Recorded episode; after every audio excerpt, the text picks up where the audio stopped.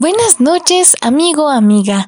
Te damos una cálida bienvenida a tu programa Un Encuentro de Esperanza. No olvides también compartir con todas aquellas personas que conoces y que también puedan formar parte de este grupo. Antes de iniciar, quiero hacerte una pequeña pregunta. ¿Quién es tu mejor amigo o amiga? Es esa persona en la cual tú compartiste aquellos momentos tristes y alegres, en la cual pediste un, un consejo en tus momentos de dificultad es, fue la que te tendió la mano para que tú te levantes y nunca caigas. Como nos dice en Proverbios 27.9, el perfume y el incienso alegran el corazón. La dulzura de la amistad fortalece el ánimo.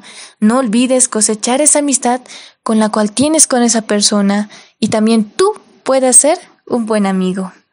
Ahora vamos a iniciar con este programa con la alabanza de parte de Yared y Ariana que nos estarán compartiendo el tema de cómo el siervo. Escuchemos.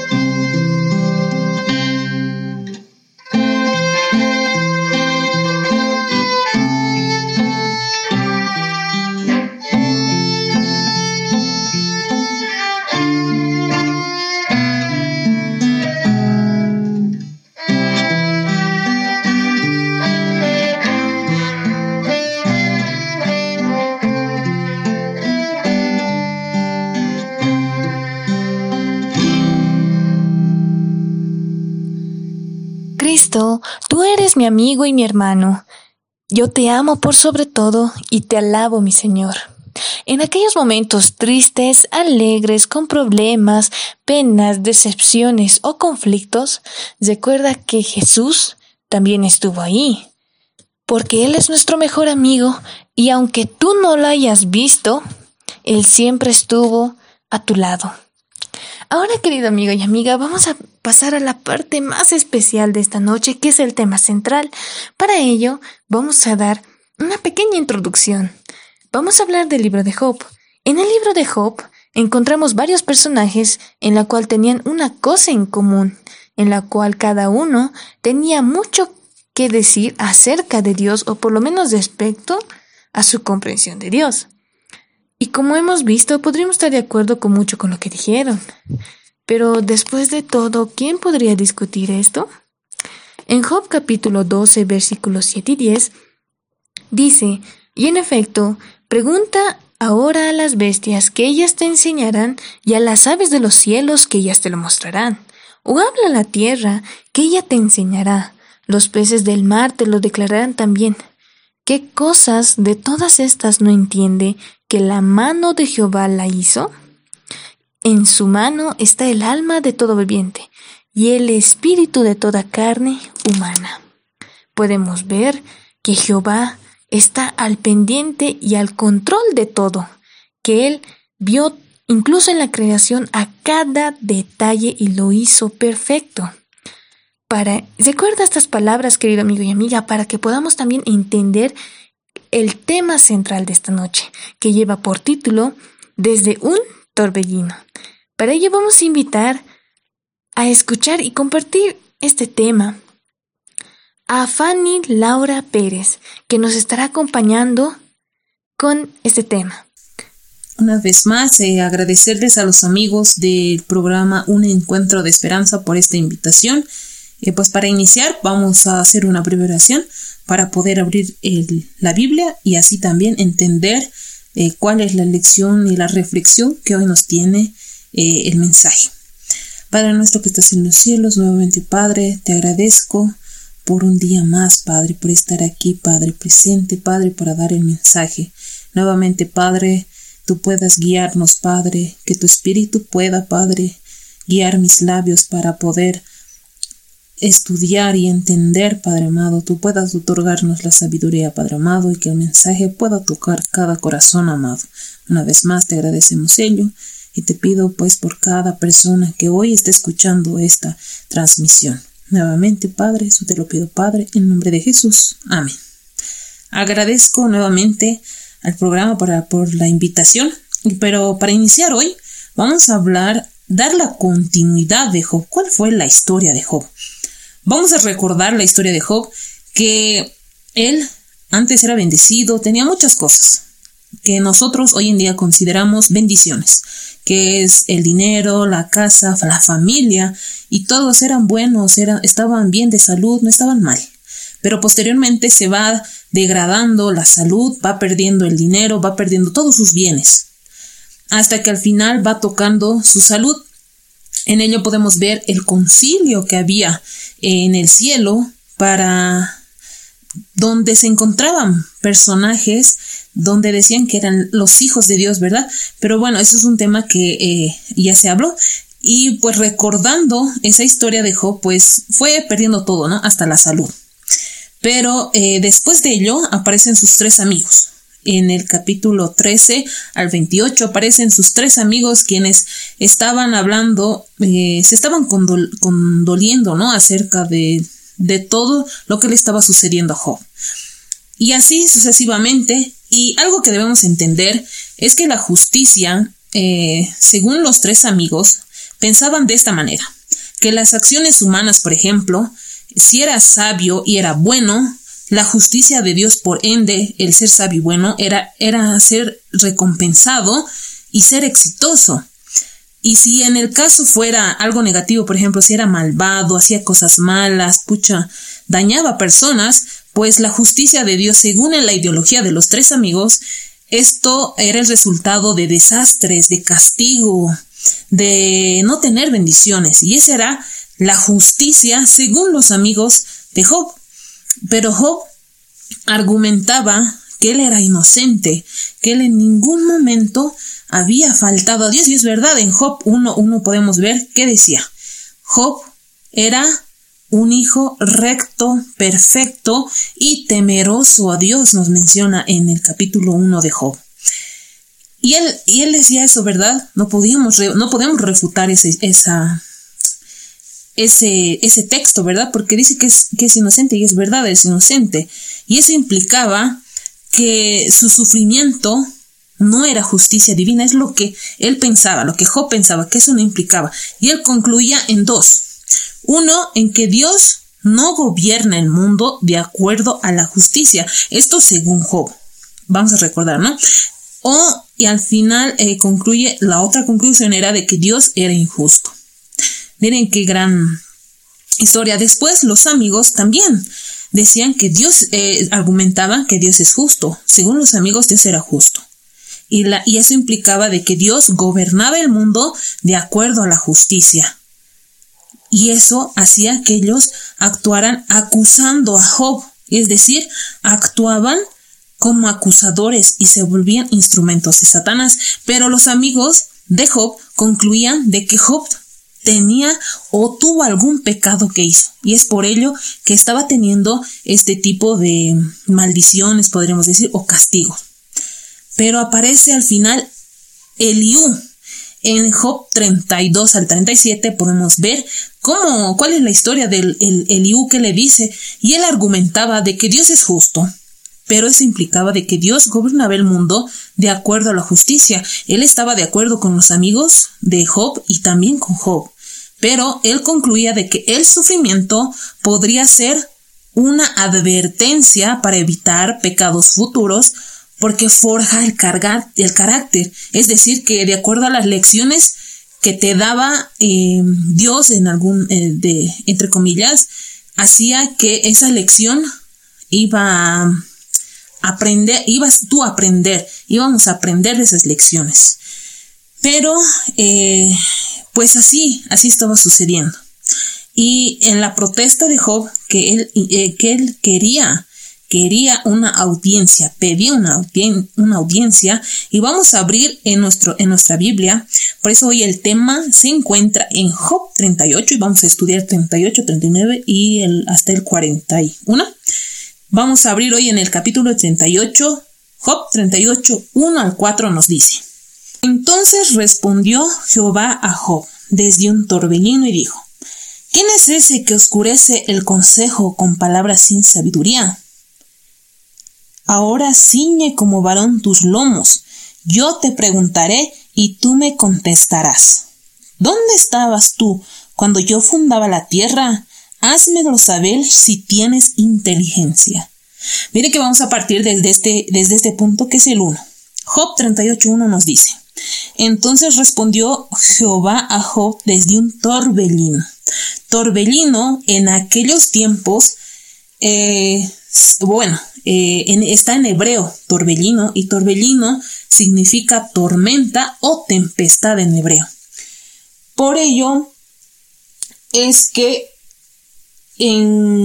podemos ver en Segunda Reyes 30 y, en Segunda Reyes 2.1 que nos dice que cuando quiso Jehová alzar a Elías en un torbellino, torbellino otra vez, al cielo, Elías veía, venía con Eliseo de Gilgad.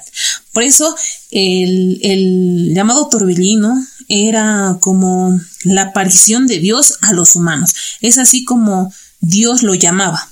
Entonces también eso era usado, por eso en ese contexto, en la ascensión, en la ascensión de Elías al cielo. Entonces por eso es lo que usa eh, torbellino. Eh, pero así como nos muestra una y otra vez las escrituras acerca de que Dios está más cerca de la humanidad. Podemos ver también en la historia de Moisés, eh, en allá en el monte, cuando va a ver cuál era ese Dios, quién era que estaba reinando ahí arriba, quién era ese espíritu, esa persona que en todos temían. Entonces ven que siempre estaba Dios cerca de la humanidad.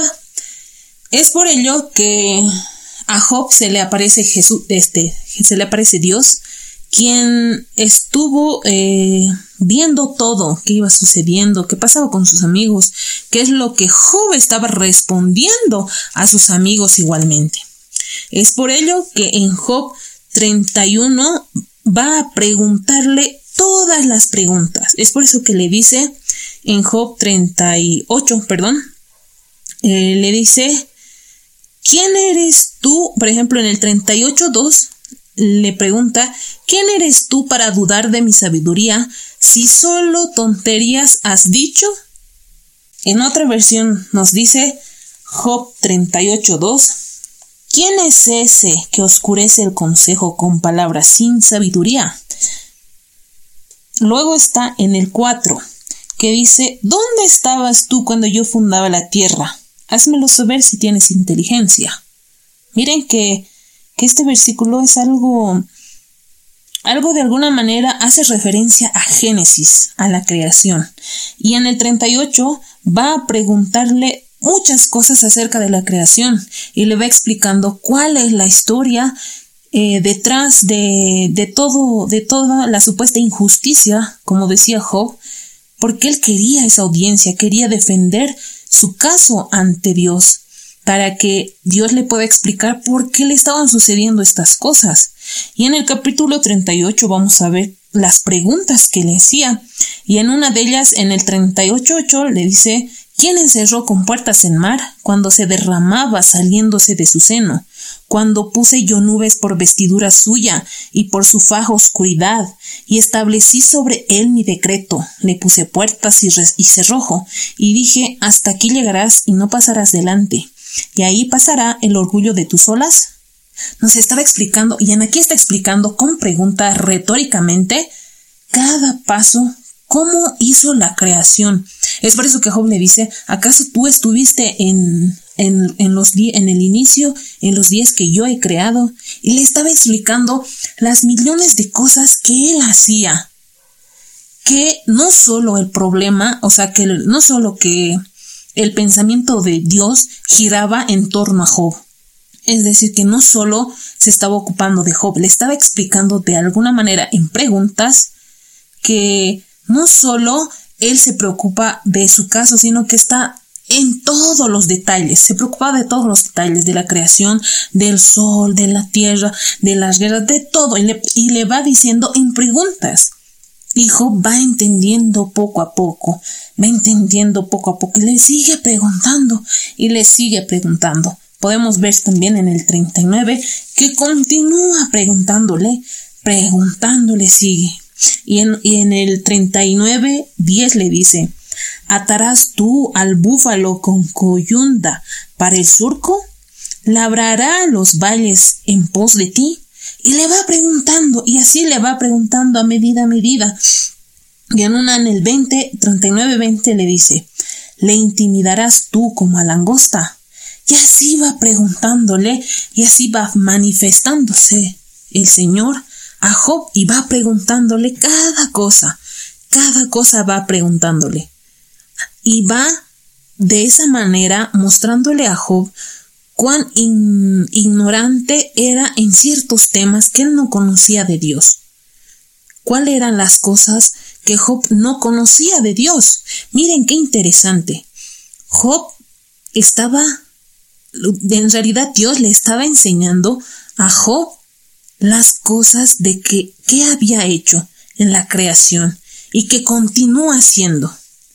Le estaba enseñando a Job cuáles eran las cosas y de alguna manera eh, cuál es la magnitud en sus pensares, qué pensamientos él tenía, qué preocupaciones él tenía, qué asuntos más importantes tenía que hacer, más que estar enfocado en la injusticia supuestamente de Job. Pero Job va viendo y va analizando y viendo. Ni siquiera Dios en ninguna parte le va respondiendo lo que le pregunta, porque eh, debemos recordar que al inicio Job le quería preguntar por qué él era injusto con él, que le explicara cuál era la situación con él, porque Job, debemos entender también esto, que Job pensó de que Dios se volvió contra él. No le importaba que sus tres amigos le acusaran de todo, de pecador, de injusto, de impío, de lo que sea. No, le importaba. No le importaba perder a su familia, no le importaba perder a su mujer, no le importaba los bienes, no le importaba eso. Eso era lo de menos. Lo que a él le ha dolido y ha sido tan doloroso para él era que Dios, él pensó, Job pensó que Dios se había vuelto en contra de él. Por eso podemos ver en Job en algunos capítulos antes que, lo, que menciona que Job estaba diciéndole, ¿por qué te has vuelto en contra de tu hijo? si yo he sido perfecto, he sido bueno? Job 1 que nos dice que Job verdaderamente Dios menciona, Job era su siervo fiel, perfecto, recto y temeroso. Y al final él estaba exigiendo cuáles eran las explicaciones por qué él estaba sufriendo tanto. Al final, él va analizando cuando, cuando Dios le va preguntando, ¿y tú qué has hecho? ¿Acaso tú las estrellas has puesto en su lugar? ¿Ves las constelaciones? Y, mira, le va hablando acerca de las constelaciones, va hablando de la, de, de todo lo que es la creación del mar, de todo lo que es el planeta entero. ¿Cómo ha ido creando Dios? ¿Cuán prueba fiel es Job cuando le estaba contando a él? Dios le estaba contando todo lo que estaba haciendo en la creación. Y así Job va entendiendo cuál era el punto, cuál era el objetivo. Y al final vemos en Job 40, pregunta Dios a Job en 42 le pregunta, en 1.2 le pregunta. Además respondió Jehová a Job y dijo, ¿es sabio contender con el omnipotente? Es como si le dijera, es, es sabio eh, pelear con el omnipotente o es sabio cuestionar lo que hago, es algo así como le estuviera preguntando. Y sigamos leyendo en Job 40, 3, nos, 3 eh, en adelante. Entonces respondió Job a Jehová y dijo, He aquí que yo soy vil. ¿Qué te responderé? Miren, Job le responde, yo soy vil. Y en aquí, mm, vil no le está diciendo que es como que un inservible o algo, no, que es insignificante, que es un vil humano, que puede responder en cuanto a todo lo que le había dicho. Y él le dice, ¿qué te respondré? Mi mano pongo sobre mi boca, una vez hablé, mas no responderé. Una, dos veces, aún dos veces más no volveré a hablar. Miren que él ahí se va humillando. Job se va humillando. Y le dice que Job era aquella persona que antes o sea, Job era aquella persona que estaba diciendo es injusto, como Dios me puede hacer a mí esto, mi amigo, mi amigo fiel, en quien he puesto mi vida, mi fe y todo. Y él menciona y se queja igual que nosotros hoy en día. Hoy nos quejamos, Dios tiene la culpa, Dios me ha hecho esto, me ha dañado, me está castigando, seguramente pecado. Esa es la ideología humana. Recuerden mis amigos, mis amigos, nuestra ideología es esa. Si nos castiga Dios es porque hemos hecho algo mal. Y eso es falso. Dios en Job no, no le ha lastimado a Job. No, Dios ha ido, te, te voy a quitar la salud, todo lo que... No. Viene Satanás, debemos recordar esto. Viene Satanás y le dice, ¿acaso Job teme de balde a Dios? Y verdad. Y le decía, porque tú le das todo, le bendices en todo porque Él no te va a adorar. Entonces Dios le dice, entonces tú ve a Job y, toma todo lo que él tiene. Y, Satanás va y va a quitarle todo. Aquí el asunto no es que Dios sea el culpable de lo que nos pase a nosotros. No, eso es porque Satanás ha entrado en tu casa, ha entrado en tu vida. Has permitido tú que entre Satanás en tu vida para que pueda hacer y deshacer lo que Él haga. Él conoce hasta el más mínimo detalle de lo que tú haces. Él conoce hasta el deseo pecaminoso que tú tienes. Hasta donde tú vayas, Él va a seguir yendo. Porque Él sabe cada paso que das. Es por eso, mi amigo, mi amiga, que debemos de entender que, que Job, a pesar de ser un hombre recto, bueno, ha entendido, ha entendido que Dios no es quien lo ha castigado, sino Satanás. En el 41, Job 41, vamos a buscar Job 41, del 18 al 21. ¿Qué dice? Vamos a leer quién era el leviatán, porque debemos mencionar que, en el, que el Leviatán está refiriéndose a Satanás. Y vamos a leer el 41, perdón, 1 al 4, que dice, ¿sacarás tú al Leviatán con anzuelo o con cuerdas que le echen su lengua? El 1, 41. Pero ¿quién es Leviatán? Y vamos, para ello vamos a saber, vamos a leer el 41, el versículo 18 al 21, que nos dice, como sus estornudos enciende lumbre y sus ojos son como los párpados del alba. De su boca salen hachones de fuego, centellas de fuego proceden. De sus narices sale humo, como una olla o caldero que hierve. Su aliento enciende los carbones y su boca sale llama. ¿Quién sería? ¿A quién nos estamos imaginando? En Apocalipsis nos menciona que es un dragón, ¿verdad? Y aquí nos está escribiendo al dragón. ¿Y el dragón quién es? Es Satanás. Satanás es quien está atacando tu vida. Satanás es que está en tu vida. Satanás está haciendo. Mi amigo, mi amiga, mi hermano, mi hermana que tú estás ahí. La reflexión que hoy te traigo de la historia de Job es que que hoy permitamos a Dios habitar en nuestro corazón y así como Job se humilló al pensar de que todo era injusto, que todo lo había hecho Dios y al final entendió que no, que Satanás hizo todo lo malo en su vida, le quitó todo. Por eso él al final se humilló, se humilló y le dijo que, se, que le perdonara. Le dijo que le perdonara la vida. Y él ya entendía y vamos a leer Job 42, 1, 6 para terminar. ¿Qué dice? Respondió Job a Jehová y dijo, Yo conozco que todo lo puedes y que no hay pensamiento que se esconda de ti. ¿Quién es el que, el oscurece el consejo sin entendimiento? Por tanto, yo hablaba lo que no entendía, cosas demasiado maravillosas para mí que yo no comprendía. Oye, te ruego y hablaré, te preguntaré y tú me enseñarás. De oídas te había oído, mas ahora mis ojos te ven. Por tanto me aborrezco y me arrepiento en polvo y ceniza. Mira que Job se humilló, mi amigo, mi amiga, mi hermano, mi hermana, humillémonos como Job. Él nos dice, yo no entendía por qué sucedieron estas cosas. Uno mismo no entiende por qué suceden las cosas, por qué mi mamá descansó, por qué mi papá descansó, por qué mis hijos descansaron, por qué estoy sola. Hay muchos porqués, pero pidamos la sabiduría de nuestro Señor, que Él quiere ayudarnos, Él quiere salvarnos. Él quiere ser esa persona, ese amigo, ese padre que no has tenido, ese amigo que no tienes, ese amigo que no falla, ese amigo que es fiel, ese amigo en el que podemos contar siempre, mi amigo.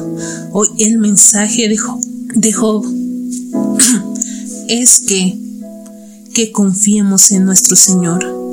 Así como a Job lo ha bendecido al final, así a nosotros nos va a bendecir. Mi amigo, mi amiga, te agradezco por escucharme. Nuevamente, que el mensaje haya sido de bendición y recordemos, debemos confiar en nuestro Señor, porque Él sabe por qué hacen las cosas. Así como Job no entendía, nosotros no entendemos. Tengamos fe de que Él va a mostrarnos el camino. Agradecemos a Fanny por tan hermoso tema que nos compartió esta noche y la enseñanza que nos deja de que nosotros no debemos juzgar a Dios por las cosas malas que nos suceden, aun cuando sean inexplicables, debemos saber de que Dios sí tiene una respuesta y una razón por las cuales permitió esas cosas. Y todas esas respuestas las hallaremos y encontraremos cuando estemos allá con nuestro Señor Jesús. Ahora bien, querido amigo y amiga, lo que sucede en estos tiempos, cuando Dios ha permitido que raudales de luz se desamasen sobre el mundo, tanto en las ciencias como en las artes. Y los hombres de ciencias tratan estos asuntos desde el punto de vista meramente humano que llegan a conclusiones erróneas, los que dejan a un lado la palabra de Dios y pugnan por explicar de acuerdo con principios científicos las obras creadas. Y no olvidemos que en Job capítulo 12 versículos 7 al 10 nos decía que incluso los animales, las aves, la tierra, declararían y nos enseñarían de que todas estas cosas sí fue creados por Jehová, porque, porque Dios es perfecto y estas cosas lo hizo perfecto. Te agradecemos por habernos acompañado en esta noche, querido amigo y amiga. Esperemos que te haya gustado el programa y también puedas compartir el tema con todas las personas que conoces. Y también no olvides que puedes vernos en Facebook, en Anchor, en Spotify, en Icebook y puedes seguirnos en estas redes sociales y en las plataformas ya mencionadas. Nos vemos en el siguiente capítulo porque este ha sido tu programa, Un Encuentro de Esperanza. Que Dios te cuide y bendiga y hasta la próxima.